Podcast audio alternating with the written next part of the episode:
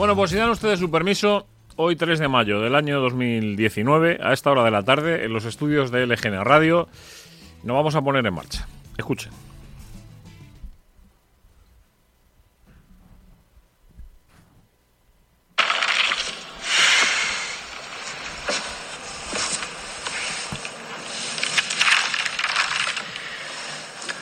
Lo lees todos los días, desde el 96. Pero si ganasteis la liga el año pasado, hombre. Ya, pero es que aquel partido lo vi con mi padre. Que en paz descanse. ¿Qué pasa? ¿Eres del Atleti? No, no me gusta el fútbol. Pero me acuerdo de ese día como si fuera ayer. Para mí sí que fue ayer. O mañana. Hay una puerta, ¿eh? la 58, que da directamente a los servicios de caballeros del Galerías Preciados de Callao. Bueno, pues a las 10 de la mañana de aquel día, que era Sábado. sábado, exacto. Yo desde entonces cada vez que tengo un mal día, en el trabajo o en casa, o volvemos a perder con el Madrid, cojo el petate, puerta 58, y ale, al estadio. 40 veces he visto el partido y cada vez me lo paso mejor.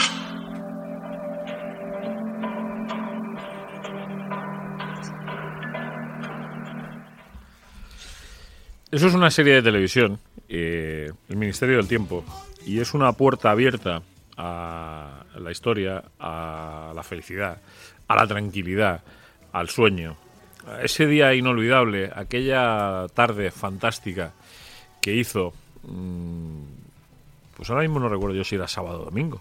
Javi, buenas tardes. ¿eh? Buenas tardes, sábado. Sábado, ¿verdad? Yo tenía, es que no me acordaba, o sea, eh, que era sábado y que en el Calderón entró mucha más gente de la que entraba mm, habitualmente. Pues siempre entraba mucha, pero aquel día entró mucha más gente de la que entraba. Desde hace un par de semanas sabemos por qué. Sí, de, hace, de hace dos semanas nos explicaron precisamente el porqué y, y nos embarcamos en, eh, en ese Ministerio del Tiempo en el que de pronto hemos decidido eh, meternos a través de la puerta 58. Íbamos a hacerlo al revés, pero como ya no existe Galerías Preciados, lo teníamos un poco más complicado. Sigue existiendo el edificio, sigue existiendo eh, ese centro comercial ahí en la, en la calle del Carmen. ¿Galerías estaba en la calle del Carmen? Sí, en la calle del Carmen era. Eh, al lado de Callao, pero nosotros nos quedamos más con la puerta de 58. Buenas, ¿eh? Ricardo. Buenas tardes. ¿Qué tal Eran las estamos? dos calles, Ca- Carmen y Preciado, eran dos edificios gemelos. Sí, esas que luego se empeñó Carmena en que había que bajar y subir por otra, ¿no? Bajar por una y subir por otra. Que dicho sea de paso, que dicho sea de paso, no está mal hecho. Las cosas como son. O sea, no está mal hecho. A mí no me gusta, pero que a mí no me gusta una cosa no quiere decir que esté mal. Y en este caso creo que no está mal. A mí yo a mí que me dejen ir por donde me dé a mí la gana.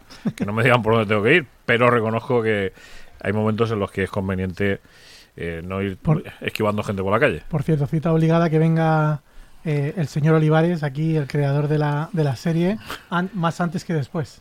Tenemos Javier, Javier Olivares y, y su hermano Pablo, que, que en paz descanse, Tenemos- fueron los creadores. Tenemos su compromiso, tranquilos, tranquilos, que todo Tenemos- llega, que está, está rodando en, en tierras almerienses. Ah, sí. Eh, Pues fíjate que me extraña que en Almería rueden algo. Sitio- sitio en el que no han... El otro día Nunca se estuve, ha rodado nada estuve dando una conferencia sobre Almería, precisamente, eh, y me puse a mirar los las películas y las series que se habían rodado allí. Eh, era imposible citar menos de 20 que la gente no conocía. O sea, 20 seguro. Y luego ya a partir de ahí conocían mucho, ¿no? Pero y buenas, ¿eh? Buenas tardes. Eh, me gustaría un poco contarle a la gente que está escuchando Maneras de Vivir. Ya sabéis que ese es el rinconcito donde una hora a la semana intentamos los corazones de la Leti sentarnos alrededor de una mesa de camilla. Eh, ¿Cómo está esto hoy? Está esto hoy. Y lo tengo que contar porque, mm, explícame el- el- la puerta esta que hemos abierto del tiempo, eh, dónde nos lleva y por qué. Porque hay una bandera del Atlético de Madrid doblada encima de la mesa. Esta es una puerta que nos lleva a mayo de, del 96. Y entonces, en ese mayo del 96, pues, ¿qué sucedió el día 25? Pues que el Atlético de Madrid ganó la Liga en aquel partido contra el Albacete. Entonces nos hemos dado una vueltecilla por, por esta puerta, nos hemos bajado al estadio y nos hemos traído un par- unas cuantas cosas que las tenemos todas aquí. Pero sobre todo la principal es una pancarta que ahora iremos desvelando de qué pancarta se trata. Un icono. Es un icono, ¿verdad? Es un icono. Un icono porque reflejó lo que mucha gente llevábamos esperando muchos años.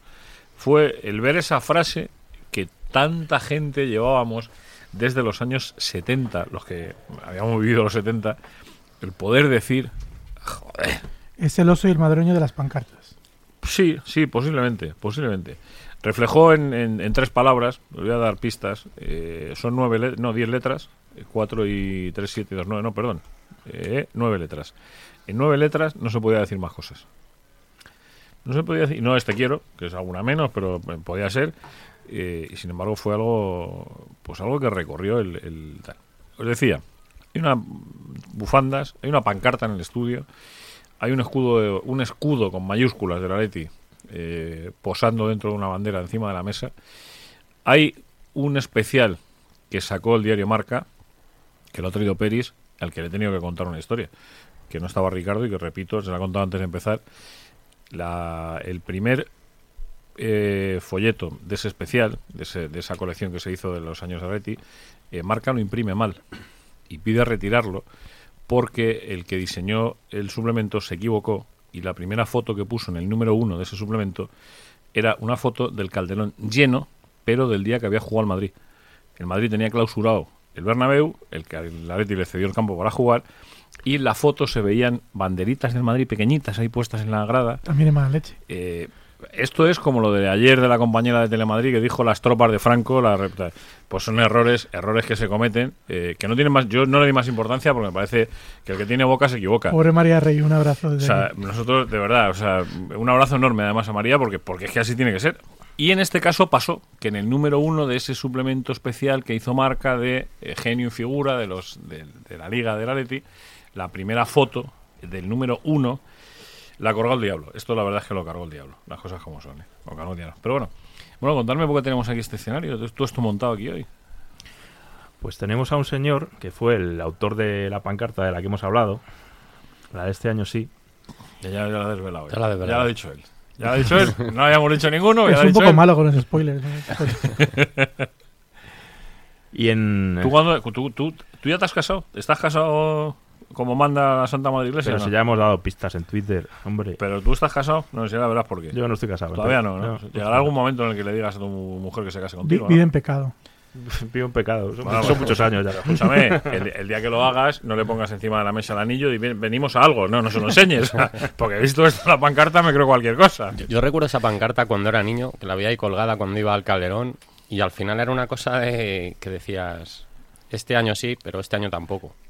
¿A La qué? veías siempre colgada y, y, cu- y cuando yo no, no sabía de quién era la pancarta, no sabía qué había detrás de ello, pero siempre decía, esta pancarta, ¿cuándo va a tener razón? A mí me, a mí me, yo la veo, la verdad es que me acuerdo, eh, vivo aquel 25 de mayo del 96. O sea, vivo hasta la temperatura que hacía en el, yo, yo vi ese partido en el segundo anfiteatro, en la, en la lateral del segundo anfiteatro arriba.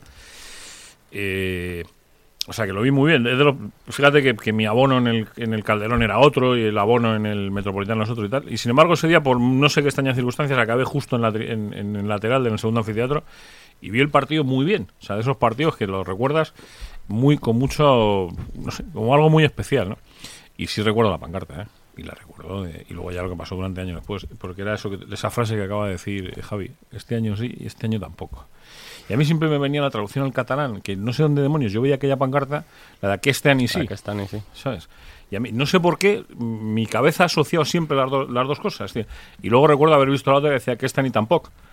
Que no sé si se dice así o si no se dice así, si es correcto o no, pero... Bueno, hay que decir que veníamos de, de tres años eh, complicados. eh, se habían marchado Futre, Schuster y no había habido esa continuidad. El equipo deambulaba. Rozó el, descen- el descenso un par de años. Sí, justo el año anterior se salva en la última jornada en el, eh, en el Pizjuán. En- Aquel sospechoso 2-2, dices. sí, con gol de Simeón en el Pizjuán. Sí, sí. Aquel sospechoso 2-2, sí señor. Otro, otro que me acuerdo exactamente igual del partido. Fueron años muy, muy especiales y el Atleti fue muy especial. Y nos hemos traído la pancarta aquí hoy. Nos hemos traído, sí, has escuchado bien. Eh, nos hemos traído la pancarta. Este año sí. O sea, Maneras de Vivir eh, está bendecido a partir de este momento. Este programa que hoy cumple el episodio, corregirme, porque siempre lo digo mal, episodio 23, programa 22. ¿Estamos bien? Al revés. Episodio 22, programa 23. Ese, Correcto, tienes razón, tienes toda razón, discúlpame. Que esta gente tiene la manía de contar desde el cero. Yo el cero a mí me decían que eso no existía. Pero yo les respeto a ellos porque son los que saben de estas cosas. Y, y con ello vamos a recorrerlo, ¿no? Con ello. Ahora, nos contará. A ver, a ver cuántos años lleva esa pancarta sin desplegarse. Ah, que está, está guardada. Joder, pues esta sí que tiene. esta sí que tiene nombre, esta sí que tiene historia, ¿eh? Esta sí que tiene historia, esta no la sabía yo, que la pancarta está guardada, quitada de en medio, reservadita. A buen, re- a buen recaudo, además. A lo, Tenemos- Pa- a lo Pablo Ornaque. Tenemos que hacer dos cosas. Una, darle las gracias a la gente de Gourmet Sport porque mm, sabes que nosotros estamos aquí, entre otras cosas, gracias a que ellos dan un empujoncito. Eh, a través de www.gourmetesport.com www.gourmetesport.com puedes acceder a todos los productos que ellos tienen porque son de mucha calidad. Si es que la verdad es que uno entra ahí y le dan ganas de comer. Los que no hemos comido todavía hasta ahora, pues todavía tienes más ganas de comer. Y si tienes ganas de eh, apartar de un dulcecito para luego y un poquito de chocolate y un poquito de vino bueno y tal, pues es son una gente extraordinaria. Eh, es un producto licenciado del, del Atlético de Madrid, con lo cual no se puede pedir mucho más. Y me ha comentado Javi, que hoy viene peinado, ya le tocaba, o sea, 23 programas después ya le tocaba, cosas como son, parecer un tío de orden. Es verdad que han hecho un corte de pelo que me recuerda mucho a Javier Ortega Smith. Ya sé que a él no le va a gustar, pero yo no tengo la culpa de que le hayan hecho un corte de pelo parecido. Ya le gustaría a Javier Ortega Smith que le cortasen el pelo como me lo han cortado a mí hoy. Porque resulta que nosotros sabéis que hacemos el programa en los estudios de LGN Radio, que es en, en Leganés, en, en la Plaza de España. Y, y unos amigos de esta casa han abierto hoy una peluquería en Leganés, que es donde ha ido Javi. Eh, bueno, Javi alguno más. Javi alguno más. Nuestro invitado de hoy también. También. Han pasado por allí. Eh, Mora, me habéis dicho. Peluquero en Mora. Peluqueros Mora. Que si yo no recuerdo mal, es el mismo local donde yo hice mi despedida de soltero. Pues Lo cual. eh, algún recuerdo habrá enterrado. O ahí. sea, lo, lo cual ya es. mm, porque es. ¿Tiene unas escaleritas? No, no, No. Es entrada calle Es- Ma- es- es, es la calle radio- Madrid, el número 16, haciendo esquina. Calle Madrid 16, a ras de calle haciendo esquina. Pues alguna me habría agarrado yo allí, porque en la calle Madrid había eh, una tienda de puertas que no es esa, había una tienda de ropa que tampoco es esa, y había un bar de hace muchos años que tiene que ser ese. ¿Hace, hace esquina con la calle Nápoles? Eh, hace esquina, sí puede ser Nápoles. Hay un restaurante asiático enfrente. Ya está, ya sé cuál es. Ya sé. El sitio donde más botellines he visto en mi vida. o sea, no, yo la despedida de soltero fue justo enfrente, en el- al lado del asiático. Ya sé cuál, ya sé cuál. Buena señal entonces. Ya sé cuál es. Era, era la cuota de, de historias de Leganés que tocaba hoy. No, No, aquí no ha terminado la cosa. Yo no tengo la culpa de que un amigo de esta casa abra una peluquería en el sitio donde yo, cuando eh, los fines de semana iba a jugar al fútbol con mis amigos, volvía. Era un bar, hace muchos años bar, ha sido muchas cosas. Pero hace muchos años bar y era donde íbamos mi grupo de colegas a tomarnos una botella. Además era del sitio este que llegas y ponme una caja de botellines. Eh, las primeras, los primeros quintos de Mao que uno ha bebido en su vida, pues lo bebió allí. ¿Qué le vamos a hacer? Por eso ya aprovecho para colocarle a los herederos de Claudio Mao, que tiene un programa aquí extraordinario. eh, Fantástico. no puede Sí, ser mejor. Seguidores acérrimos. O sea, no puede ser mejor el programa, ¿eh? Las cosas como son. Bueno, vamos al lío. Eh, presentarme al personaje, anda. Presentarme al... Vosotros que... Pues aquí tenemos a Juan Carlos. eh, todo el mundo le conoce como el Guijar, eh, porque es, eh, es su pueblo, ba- básicamente. Y, y el nombre lo ha adoptado ya y se, se le ha quedado para siempre. Tenemos con, con, todo, con todos ustedes al señor Guijar. Hola, buenas tardes y también a nuestros oyentes de Manera de Vivir. Eh, en primer lugar, daros las gracias por la invitación y una vez que ya hemos cuadrado las agendas, pues aquí estamos. Nos ha costado, ¿eh? Nos ha, Ha costado. costado. Casi tanto como hacer la pancarta esa. Tantos años pasaron, ¿eh? Bueno, se realizó en el 91 y tengo que decir que no solamente soy el autor, sino coautor también de, de la misma.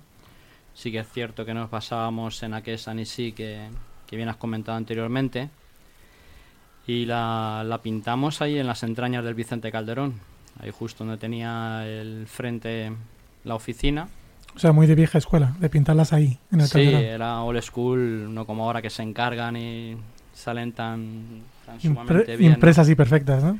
Era la brocha de Titan Luz y la pancarta pues prestada entre comillas pues de alguna feria o de algún partido político, etcétera y en el Prestada. reverso pues Prestada, ¿no? Sí, Anda- prestada, Anda, prestada anda, más bien. anda que si llego yo a saber esto. Esta de la casa de campo y no sé qué feria era de, de alimentación o no me acuerdo. A ver, a los que a los que tenéis la mala costumbre, por supuesto Juan Carlos no, pero a los que salen a hacer campaña electoral por las noches en, en la campaña ahora que vienen las municipales, que se infectan las ciudades de pancartas, a los que tenéis la mala costumbre de ir con unos alicates y romper las abrazaderas y llevaros las pancartas a casa, cosa que los demás no hemos hecho nunca, eh, vamos, no se nos ocurriría robar 40 pancartas en una noche, eh, avisar, porque luego esas pancartas hay que usarlas. Bueno, ahora son de tela. Ahora ya no, ¿no? Ahora ya no, ya. Ya no conviene. Pero antiguamente sí, eran de, de este material, con lo cual, pues. Ahí en el Vicente Calderón, pues había más de una, de dos y de tres que. No, no, pero era casualidad. Eso es gente que pasaba por allí y se las cogía. y- ¿Cuál, cuál era la motivación para crear esa pancarta? Porque era época de, es la época de las Copas del Rey. Sí, efectivamente. Su bautizo fue en la final de Copa frente al Mallorca. La pusimos ahí en un córner, ahí en la valla del Cuernabéu. Y bueno, pues fue talismán y bueno, a partir de ese momento, pues adelante. Hasta el día del doblete, de tan famoso día para nosotros, con esa vuelta de honor incluida. ¿Y, y, y por, qué, y por qué ya no está en, en el Wanda Metropolitano? Bueno, los tiempos cambian, ¿no? Ahora hay, ya no hay vallas, afortunadamente, pero las vallas que hay, pues eh, con la publicidad lo tapan y son, son retiradas por los vigilantes de seguridad. También porque las medidas que no puede exceder de, no sé si son tres metros, cosa del fútbol moderno. Pero en el Calderón tampoco estaba ya en los últimos años, ¿verdad? No, ya, ya me pasé también al fútbol moderno de tela y, y la hice también así, pero bueno, la se lleva también al femenino, eh, etcétera, etcétera. A mí lo que, A me, finales. lo que me produce mucha pena es que eh, precisamente por esto del fútbol moderno, por haber convertido al aficionado en cliente y haberle arrancado de cuajo eh, la posibilidad de tener golpes de, de genios y de imaginación como este, de de pronto decir, oye, vamos a hacer una pancarta, la vamos a sacarla y tal, que la gente más joven sean simplemente consumidores de asientos en un campo de fútbol, o sea, que no se les traslade el decir, oye, joder, que había gente como vosotros. Nosotros, eh, ahí en ese sentido, yo creo que intentamos hacer mucha pedagogía en maneras de vivir precisamente de eso, ¿no? Es una pena, sí, es una pena no ver el metropolitano pues lleno de banderas y de pancartas de, de fondo norte a fondo sur. Y es una pena, sí, que algunas peñas pues se vean sumidas ahí arriba del todo en el último anfiteatro, sin luces ni, ni nada y no se ven. La verdad es que no, no es un estadio con sentimiento, falta alma y, y esto también pues lo provoca mucho por la falta de banderas y de pancartas. Tienes un ribbon board es- extraordinario, lle- lleno de luces y... Sí, pero arriba del Ribbon Board es donde supuestamente dejan a las peñas colgar sus pancartas y ahí no se ven. Entre la poca iluminación que hay. tal. Esa pancarta nace en el año 91, está en aquella final con el Mallorca. eh, entiendo que va al Bernabéu al año siguiente, en la del 92. ¿O esa no? 92 me parece que no, puesto que yo estaba con el servicio militar y creo que estaba de convoy. Ah, sí. Sí. pero luego sí que la bajamos a, a Neptuno. Neptuno estuvo. Sí, en Neptuno sí. Eh, y luego ya del 92 hasta la final de... En Zaragoza, en el doblete. En Zaragoza estuvo también. Esa sí me sonaba a mí. De Zaragoza sí me sonaba. Acabó el partido, eh, nuestro autobús pues nos dejó ahí tirados eh, por circunstancias que no vienen al caso, ¿no? Éramos jóvenes y demás y viajábamos pues un- con el frente y demás y También en convoy cargaditos. Sí, bastante, bastante, sí, sí. Entonces, pues bueno, cuál fue nuestro estupor que al llegar allí no estaba el hueco del autobús y bueno, pues tuvimos que atravesar todas las líneas culé para llegar hasta la estación de, de tren y íbamos pues portando la, La pancarta. fuese un mitin político, pues por todas las calles de Zaragoza hasta que llegamos a la estación y ahí pues amablemente nos invitaron a subir. Eh, Luego estuvo la pancarta esta en Barcelona en el Camp Nou con el Sevilla. La final de No. Copa. ¿Te suena? Esa ya No, no. no, no. Esa ya no. No. O sea, No, la verdad es que yo lo doné al, al club, junto con mi ex amigo. Decidimos donarlo al club para el museo. Eh, Ángel eh, dio el ok. Creo que también Fernando Fariza pues, lo vio con buenos ojos. Pero resulta que el señor Pablo Ornaque pues no, no era de la misma opinión.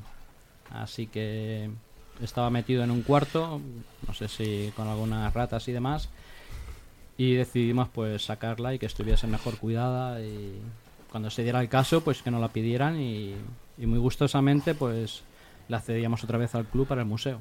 Ahora que cuando me cabreo yo, digo, eh, ¿quién demonios es un tío que es capaz de mm, negarse al sentimiento mayoritario de la gente? Pero lo digo como desahogo, ¿eh? no como crítica. O sea, yo las cosas las digo muchas veces más como desahogo que como crítica. Pero es indudable que eh, esta imagen de este, insisto, de este recordatorio que hizo Marca, de este genio en figura, el campeón, por eso se le olvidó poner el acento en la O, a Marca, de hecho sea de paso. Eh, la foto histórica, esta foto que dio la vuelta al campo, ¿la llevaron, la llegaron a coger todos los jugadores? Yo creo que se iban cambiando. Era como, era como, un- como una copa, ¿no? Era como si, casi como la copa. En, es- en esos años que no se repartía la copa, bueno, que no se repartió hasta este año, eh, la copa en el cuando, cuando el equipo se proclama campeón, las pancartas era lo que te hacías, porque te cogías una bandera de tu país si eras un jugador foráneo y si no la pancarta más emblemática. Y creo que no hay pancarta más emblemática que, Y- que esa. Y además la historia es muy interesante porque esa pancarta estaría colgada en, en la valla, como todas, y ahora nos tendrá que contar Juan Carlos cómo acaba esa pancarta en, en manos de los jugadores. Claro. Eso es lo que quiere saber todo el mundo. Pues bueno, la verdad es que en, esa, en ese mismo día del partido nos subimos al búnker de Los Ángeles de San Rafael. Ahí estuvimos con los jugadores, con Radomir Antic y demás. Nos firmaron la pancarta por el reverso. Aquella mañana. La, la mañana del partido. Sí.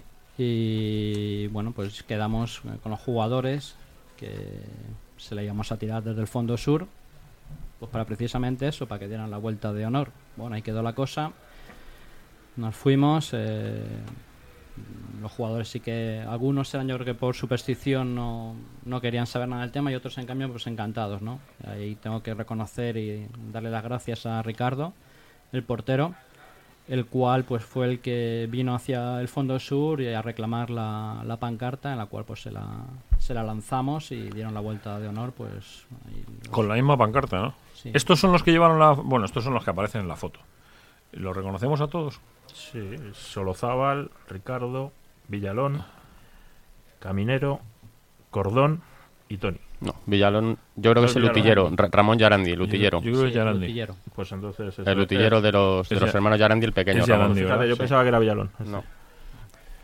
Mejor que no, no, o sea que tocó madera y el parte médico hubiera hecho estragos.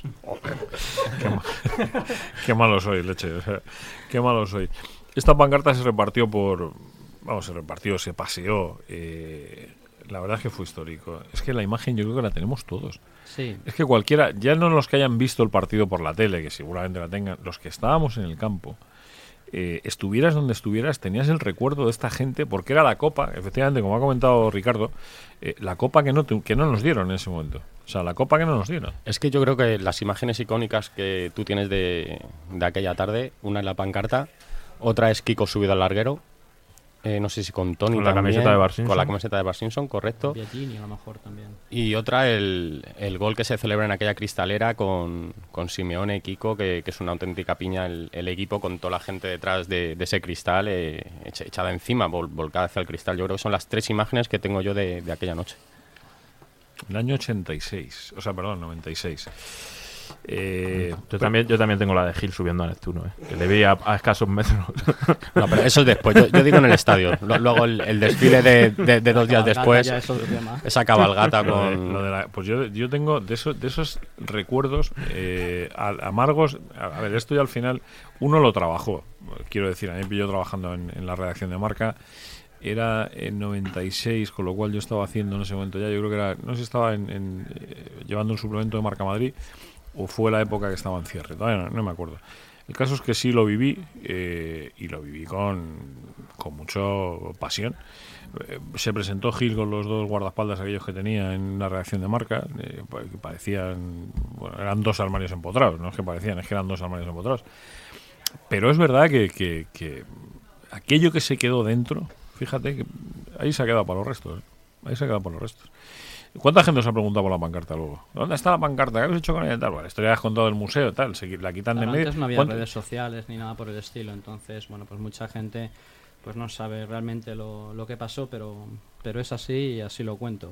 Donado al club, el club no la exponía por negación de Pablo Ornaque. Y bueno, pues en vista de lo visto, para que esté ahí en un cuarto tirada con trofeos y demás entre ratas, pues mira, Yo lo he soñado, alguien me ha dicho a mí de vosotros, a propósito de esto que estamos hablando, que hay una persona de nacionalidad rumana en Toledo que tiene una exposición de camisetas, eh, de no sé cuántos miles de camisetas, que algunas de ellas salieron precisamente del mismo sitio del que salió la pancarta. ¿Lo he soñado o...? o- Es el presidente de la Peña Navalcarnero. Vale. O sea, que no es en Toledo, que es aquí en... Es Navalcarnero. Navalcarnero. Que no lo había soñado, es decir, algo ha pasado. Algo pasó con esa falta de respeto hacia, la, hacia el, el tesoro que es la memoria del, del, rojiblanquismo, como decía un compañero mío. No decía los atléticos, decía el rojiblanquismo. El, problema de, que, una figura se erija como, como, como garantía de, de, de la memoria es que esa persona al final tiene, un, tiene una visión que a lo mejor puede ser eh, más exclusivista y menos inclusiva con, con elementos que no le pertenezcan a, a él mismo. Y todos sabemos que en el antiguo museo la, la dejación del club supongo que sería el origen de la causa de que no, no tuviera eh, suficientes recuerdos propios y tuviera que, que acudir al- a la colección de Pablo Ornaque. A la vez, pues supongo que, que el señor Ornaque tendrá eh, voz y voto sobre qué se expone y qué no se expone. Y por tanto, pues, pues hemos visto que eso es un, un perfecto ejemplo de algo que debería estar expuesto y que probablemente de estar expuesto quitaría uno de los elementos que le pertenecen a Pablo Ornaque y eso no sería de su agrado. De, hecho, consta que el área social sí que estaba por la labor, ¿eh? de hecho Ángel, el director del el, el museo era Museo Atlético de Madrid y Pablo colección Pablo Ornaque. Eso O es. sea, él, él exigió que su nombre... También, Figurase. lógicamente, claro, porque si, si aportas un montón de, de cosas al museo, pues al final tu nombre tiene que verse reflejado en, a- en algún lugar. Pero, pues a mí me parece bien que cada uno refleje lo suyo. Pero si eso no está mal. Pero es que hay más cosas, ¿no? digo yo, vamos, no sé. O sea, yo tampoco, tampoco quiero criticar porque me parece que hoy lo que estamos haciendo es habernos colado por esa puerta 58 del Ministerio del Tiempo, eh, haber llegado a aquel maravilloso 25 de mayo del año 1996, eh, en el que era un poco el cierre, el broche a un año que había sido maravilloso. Porque claro, Peris que ha desembarcado, ha abierto la caja de los recuerdos también, se ha metido en el túnel del tiempo y se ha traído aquí una colección de cosas, eh, más allá de ese suplemento especial que, hizo el, diario Marca.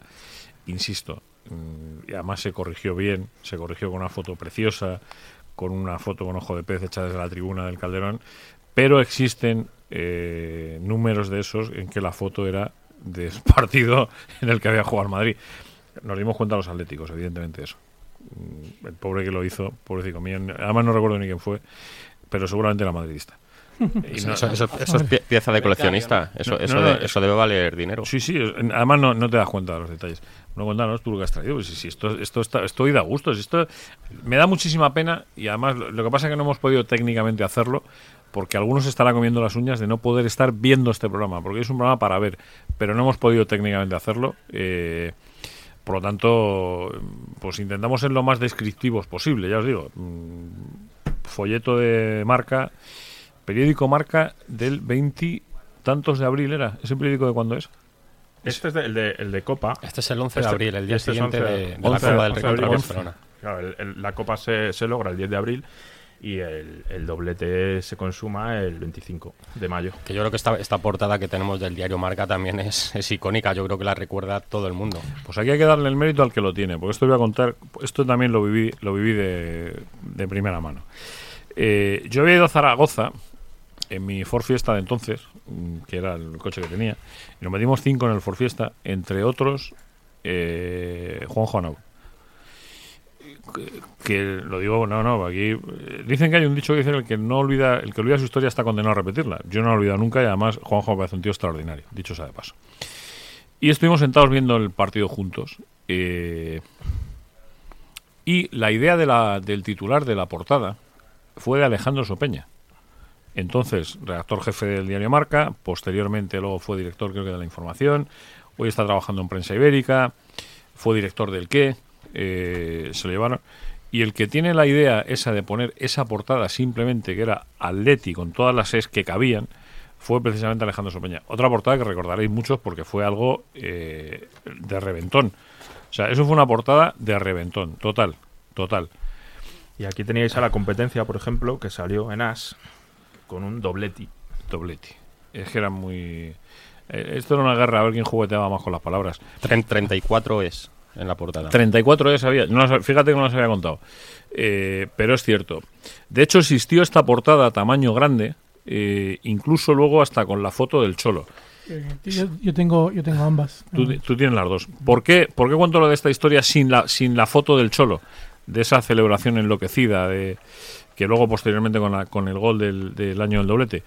Eh, Este periódico se hace muy rápido, lo más rápido que se puede, y la primera edición de este periódico llega al Calderón después de haber llegado yo de Zaragoza. Yo llegué antes que los jugadores y, mm, tuve la posibilidad de hacer las primeras fotos que hay de los de los aficionados del Atlético Madrid eh, y del periódico llegando los jugadores eh, bueno pues gracias a Dios tuve la posibilidad de hacerlas porque yo soy gilipollas con perdón y en lugar de pensar en venir a disfrutar llegué a Madrid y lo que fui fue irme a, a currar son las cosas que pasan pues esto En, la- en las fotos ya, ya aparece la gente con el periódico. Claro. Claro, porque es, porque esta, esta edición ya era la segunda edición. Esta edición ya era la segunda Esto es edición. en Neptuno. Claro, Esta fotos, esta foto ya son en Neptuno y es la segunda edición, correcto. Ya ves, fotógrafo. Sí, porque además es, es un poquito historia de cómo era la prensa antes, que había ediciones vespertinas y primeras ediciones y luego se hacía, se hacía una reedición por la mañana. Por eso, si miráis, ampliada. si miráis quién firma las informaciones, Antonio Sanz. es que es muy curioso. Todas las intrahistorias que tienen todos, por lo que estamos hablando de la pancarta, de, Que también La- est- estaría muy contento también esa noche trabajando. Sí, sí, estaría encantado. O sea, las informaciones las firma Antonio Sanz, que es el que firma la información del, del Atlético de Madrid en Zaragoza. Me hace mucha gracia leerlas porque, porque sí, porque son, son cosas muy pintorescas, ¿no? Que uno se encuentra ahora. La verdad es que son incunables esto, que uno. eh, es maravilloso tenerlos guardados, ¿eh? Sobre todo porque se da cuenta cómo ha evolucionado el diseño de los periódicos directamente proporcional a lo que han perdido en calidad. Periodísticamente, quiero Yo, decir. yo es que con esto de las puertas del ministerio me, me- tengo un mapa, me voy bajando de vez en cuando a una, a otra y al final me he juntado con un cajoncito bueno de periódicos. Joder. Bueno, tenemos que hacer una paradita estas de música que nos gustan a nosotros. Eh, creo que hoy la selección la ha hecho el que sabe.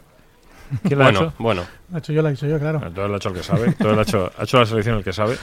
Eh, Empezamos con una que, que es eh, reminiscente de, de la semana que vivimos, la semana en la que felicitamos al Fútbol Club Barcelona por la consecución de, la liga eh, y no siempre puedes conseguir todo lo que te propones en la vida.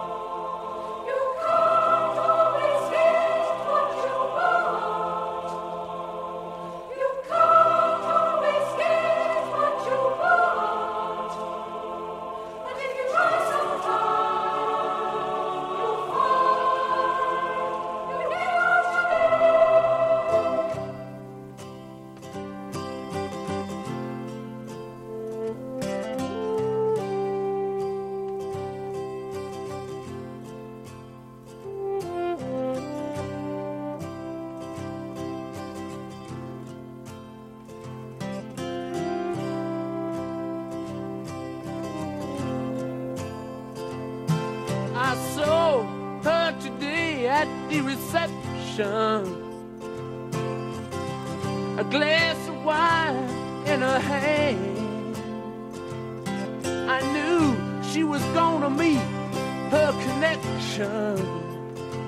At her feet was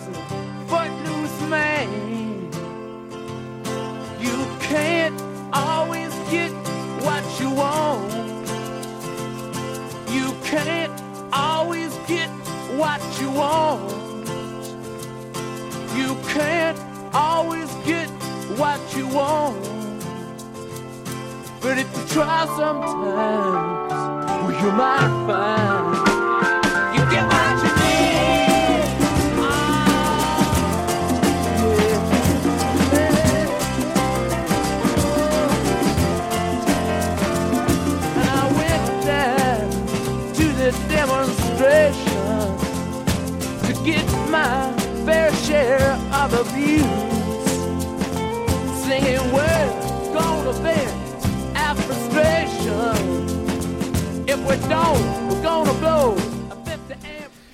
Nos ha apuntado aquí el personaje que hace que esto suene a la perfección y tiene toda la razón del mundo. Mira que yo he intentado cuando hemos empezado el programa ser descriptivo, es decir, dar la mayor cantidad posible de detalles de todo lo que pasa a nuestro alrededor.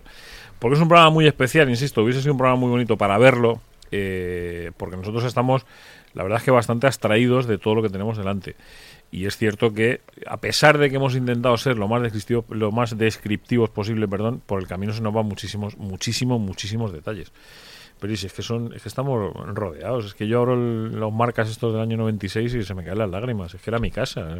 Era para haber abierto el streaming y haberlo, haberlo sacado en vídeo. Pero lo que pasa es que aquí nuestro invitado tiene un poco de alergia a las cámaras. No, no, no solamente por él, sino porque, porque al final hay, hay problemillas. Eh, a ver por qué hora andamos, que tenemos que aquí, jo, pues ya son menos 20, Ricardo, pues te nos lías unas aquí, te pones a cascar, macho, te pones a hablar de política, hablar Y de Leganés y ya la has liado. o sea, ya la has liado. Me lío, me lío. Esto no puede ser. No puede ser. Tenemos que hablar de actualidad. Por cierto, eh, el Athletic no es subcampeón matemáticamente, pero está a punto de serlo. Un, Un puntito. puntito. Mm. O ninguno. O, o ninguno.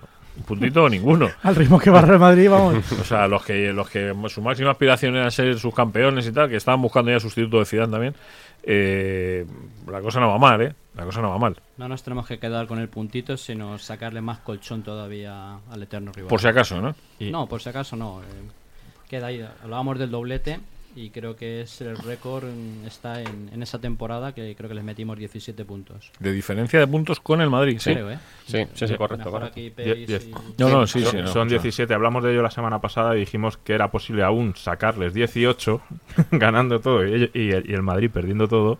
Pero bueno, al, al ritmo que van las cosas ya no es descartable. ¿eh? Cuanto más puntos, mejor. Bueno, esta, esta temporada tened en cuenta que da igual ser segundo que tercero. Esta, esta temporada No, toca. no. Sí, no, no, digo que toca decir eso, esta temporada. Ah, Sí, bueno, les toca claro, a ellos. Exacto. ah, vale, vale. Sí, que este año da igual, ser Sí, segundo es como tercero. cuando, la, que- como cuando la Copa del Rey es un trofeo menor, la Supercopa es un torneo de verano, pues este año toca decir que es igual ser segundo que tercero. Lo que pasa es que el, el subcampeón sí queda en el palmarés. Lo del tercero ya no te acuerdas. ¿no? No, no, y, y que como en todo en la vida, siempre es mejor ser segundo que tercero. Y, y da, y da igual ganar una, una Europa League, ganando al Arsenal en la semifinal. Ayer vimos a- al- qué le pasó al Valencia. Sí, que le metieron tres. Que igual, que igual no es tan fácil esto, ¿eh? De ganar Europa League y, y demás.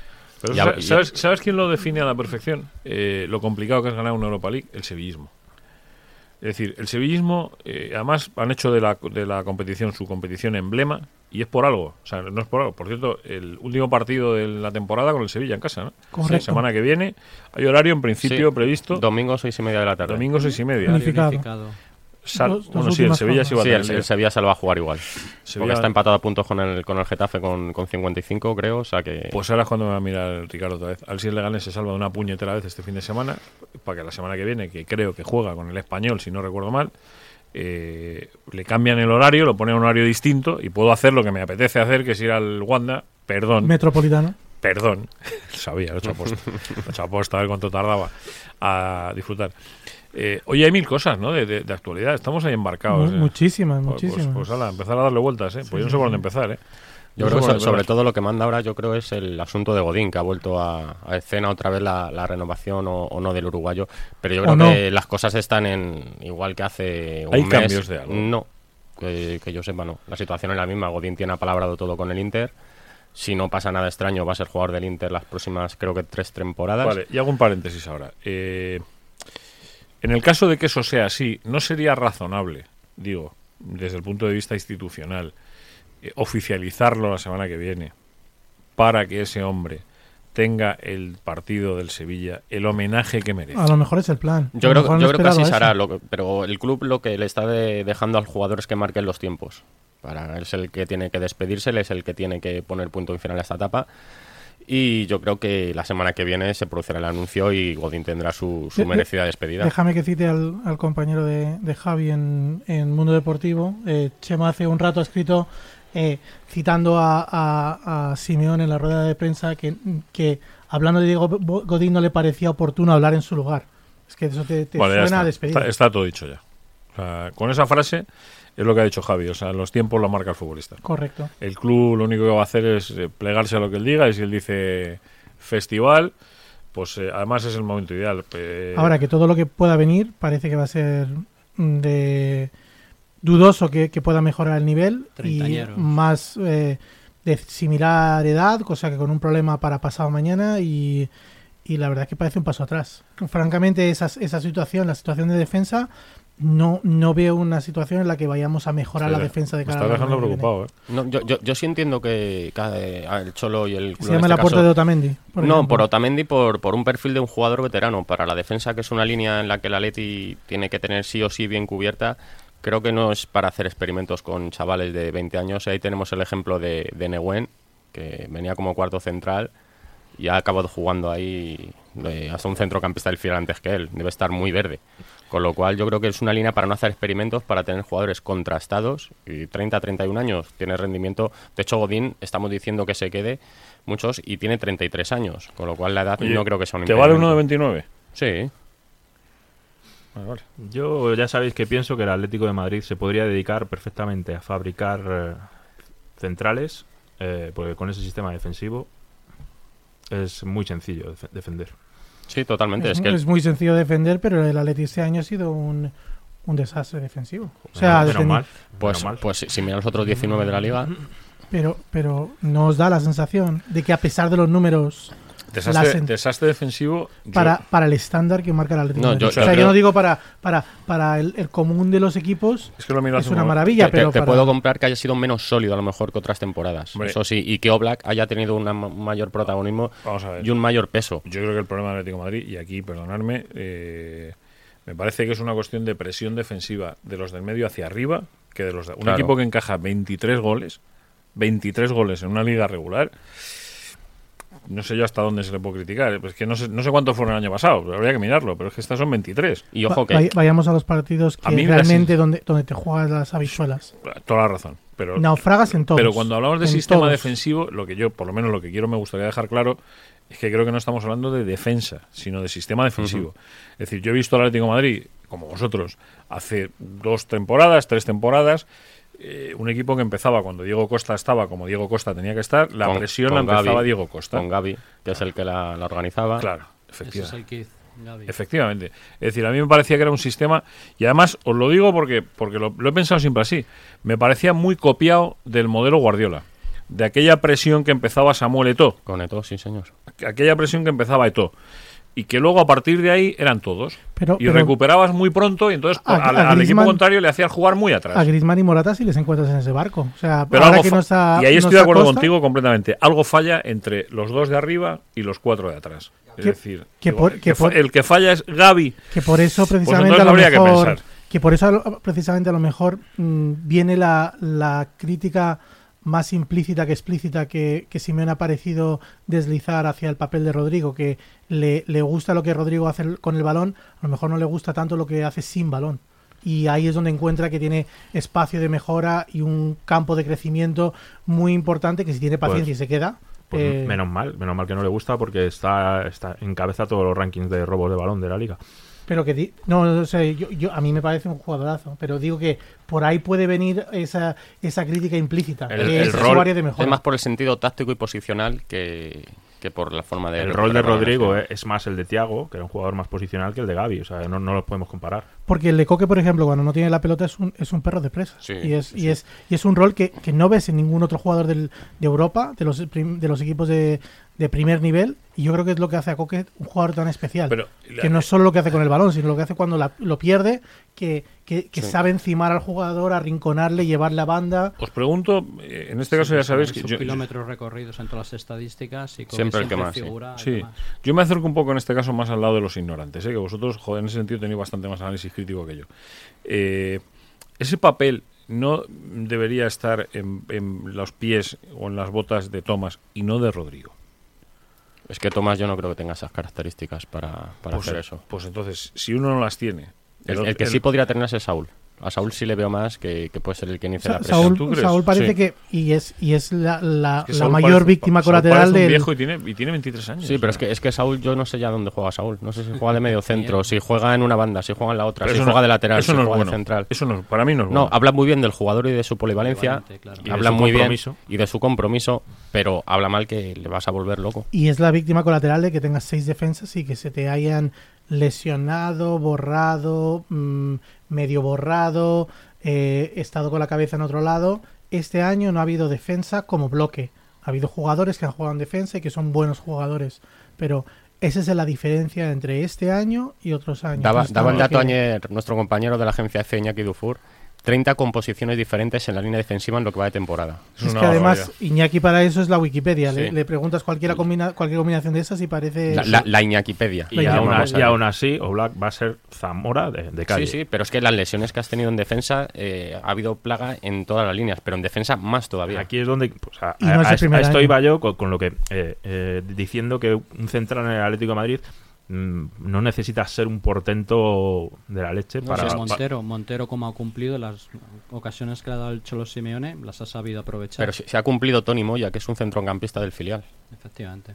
Se fue Miranda, se fue Miranda que no hemos, no- el Atlético de Madrid no, no ha tenido otro como él. Le, le Eh, seguimos echando de menos. Se le sigue echando de menos, pero a, ni- a nivel numérico Bueno, el, el eh. equipo incluso mejoró. Sí, sí, Eh, pero, pero so- sobre todo yo creo a balón parado en las acciones ofensivas, bueno. que el Atleti ha perdido ahí, bueno, ya lo hemos dicho más, más de una vez, sin Miranda, sin Raúl García, perdió el Atleti una barbaridad. Antes se coreaba los corners como si fuese sinónimo de gol.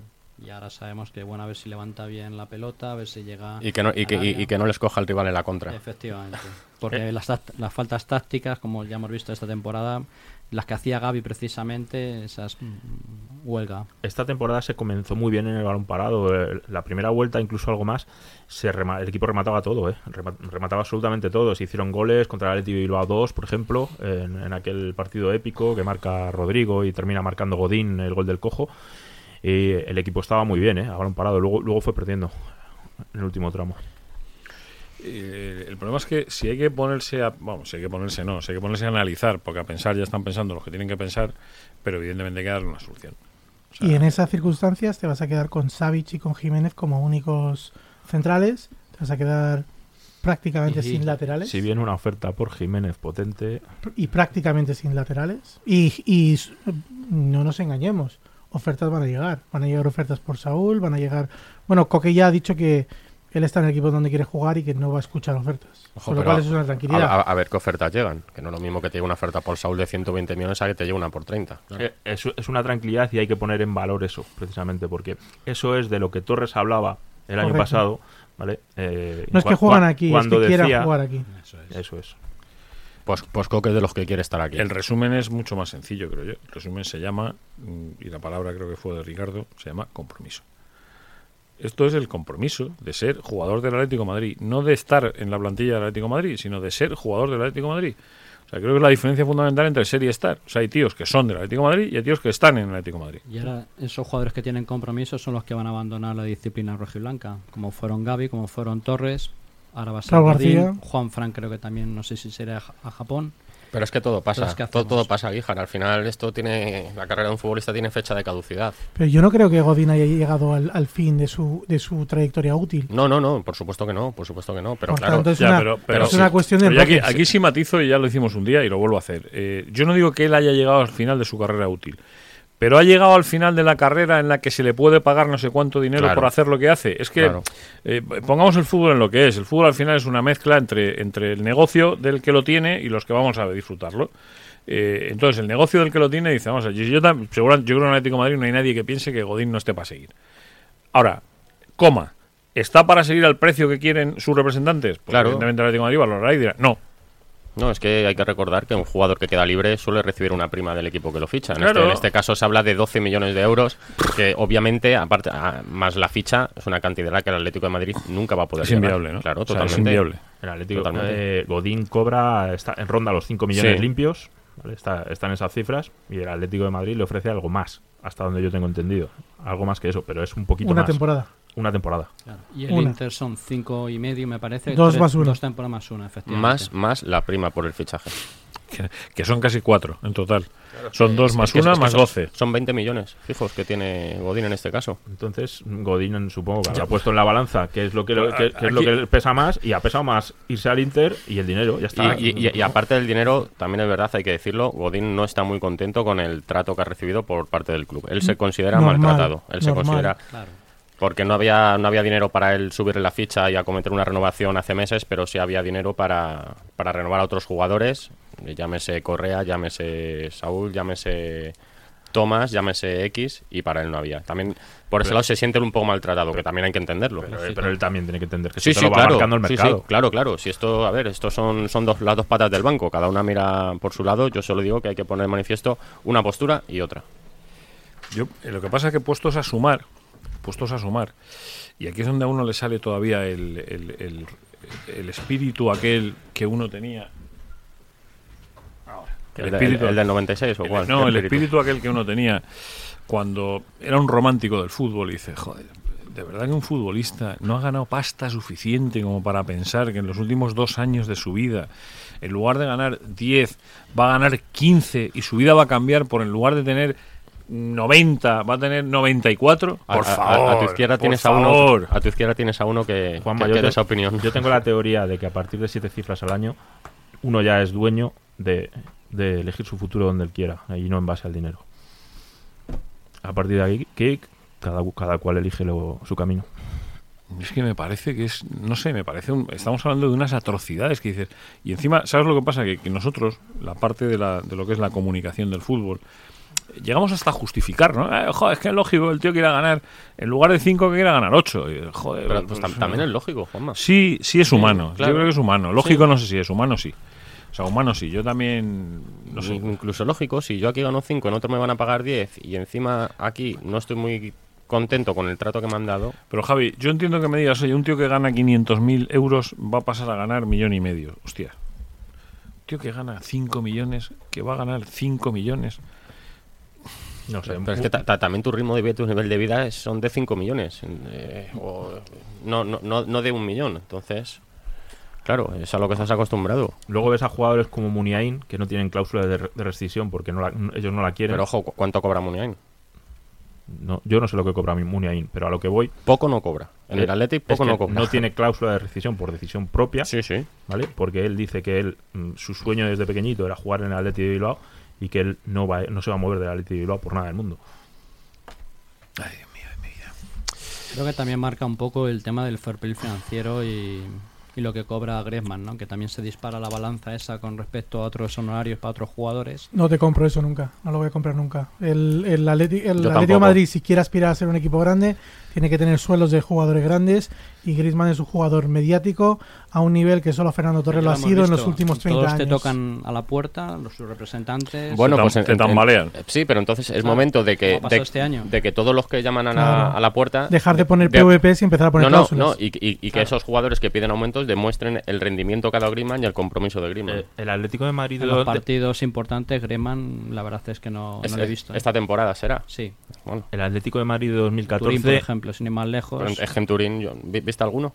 Pero bueno, para eso cobra lo que cobra para que tire del carro. Sí, pero es que ha tirado del carro, yo creo, porque es el que, te, el que te ha tenido vivo en liga durante diciembre y enero, él y Oblak. A ver, perdonadme, dos cosas. Una, tenemos que hacer otra pausita de música. ¿sí? no, Eh, tenemos que hacer Ah. ninguna pausita, como hagamos Nos pausita. quedan cuatro minutos, ¿no? Eso es. Vale, vale, vale, vale, vale. que Estaba yo estaba preocupado, digo, joder, digo, no, no, no, si no nos podemos ir a los cuatro minutos que quedan, tenemos que aprovecharnos en zarza con esto. decía yo que el, el Atlético de Madrid de 2014 no tenía esa brecha salarial, no, habría, no, no había un jugador que desequi- desequilibrase todo eh, con respecto a otros y aquel equipo era muy grande, mucho más que, incluso que el de ahora. ¿Cuál El- dices? El del 14, El, ¿no? de- el del 14. Era muy grande, pero no estaba Entonces. Era, era muy grande y estaba en construcción y te lo desmontaron a finales de ese año.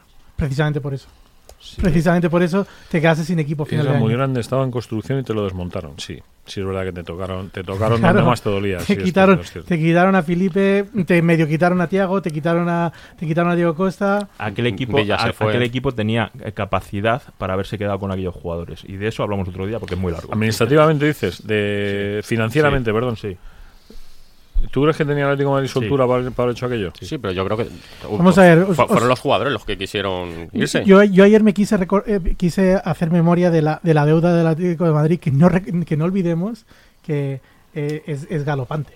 La, la, la deuda del Atlético de Madrid es de Es más, 505 millones. Imperiosamente galopante, diría yo. Y eso con todos los ingresos Champions, etcétera, etcétera. Ha reducido en un año 2% su, su deuda y no ha, Oye, pues no ha hable- empeorado su situación. tercera vez que te lo voy a 2%. decir, que hablen con el dueño del Leganés, eh, que tiene 24 millones del beneficio neto del club invertidos en bolsa. 24 millones de beneficio neto invertido en bolsa. Bueno, pero invertir en bolsas tiene su riesgo. Te puedes pegar Sí, sí, la, te puedes pegar la el- leche el hostiazo padre, y, vamos. disolver el equipo. Pero no, no, no, eso es el beneficio. No, El no, no. O sea, con su cuenta de beneficio, acaba el año, ¿cuánto beneficio hemos tenido? 24 millones netos de libre de impuestos. Y entonces él me explicaba que tenía tres opciones, que era invertir en futbolistas, en inmobiliaria o en bolsa. ¿Qué hizo? La bolsa. Pues si estamos así, con esta bancarrota, De- Vosotros ya los sabéis. de Champions y la compraventa de jugadores que hay. todo Y este con, un, trajín, y con un estadio construido sobre un ente, insisto, y no voy a callarme nunca, sobre un ente. Sobre la peineta. No, un ente. Sobre O sea, está construido sobre algo que, que donde está. O sea, que Habla- hablar de, de balances económicos en el Atlético de Madrid, pues es una quimera. Sí, pero va ligado a lo deportivo. Mientras siga entrando la pelotita, estarán las cosas bien. Como no entre y el equipo no se clasifique para Champions, vamos a ver los problemas. salimos por la puerta por la que hemos entrado. Nos hemos metido a través del Ministerio del Tiempo por la puerta La 58, 58 del estadio. Antes de salir por esa puerta, recordad que, la, que el Atlético de Madrid femenino juega la final de la Copa de la Reina el 11 de mayo. Lo va a televisar Telecinco. Y ojo, y Miedo que- me da el tratamiento informativo que le puede dar Telecinco a, a la final de la Copa de Reina cuando ha tenido ningún interés en pero an- antes de eso, mañana puede ser campeón de liga. Mañana Con- puede ser campeón con- de liga con un empate. con un empate. Le sirve. Y, y, joder, podemos tardar en salir por la puerta, Ricardo. Esta es culpa mía, esta es mía, ¿eh? Y hablando de Puerta tuya. 58, mañana es el homenaje al Vicente Calderón por parte del Frente Atlético para despedirle. Mañana. Desde primera hora mañana. Importante también. Y hoy se cumplen tres años eh, de aquel partido en Múnich, Joder. ¿vale? De hace- eh, eh, en el cual eh, lo- eh, se logra la Todavía final de tengo Milán. la cabeza como un bombo de cómo animaban los alemanes. Pues yo, yo- yo sigo teniendo pesadillas. Veo a, a- Lewandowski, a, a Ribery, a Müller todavía atacando.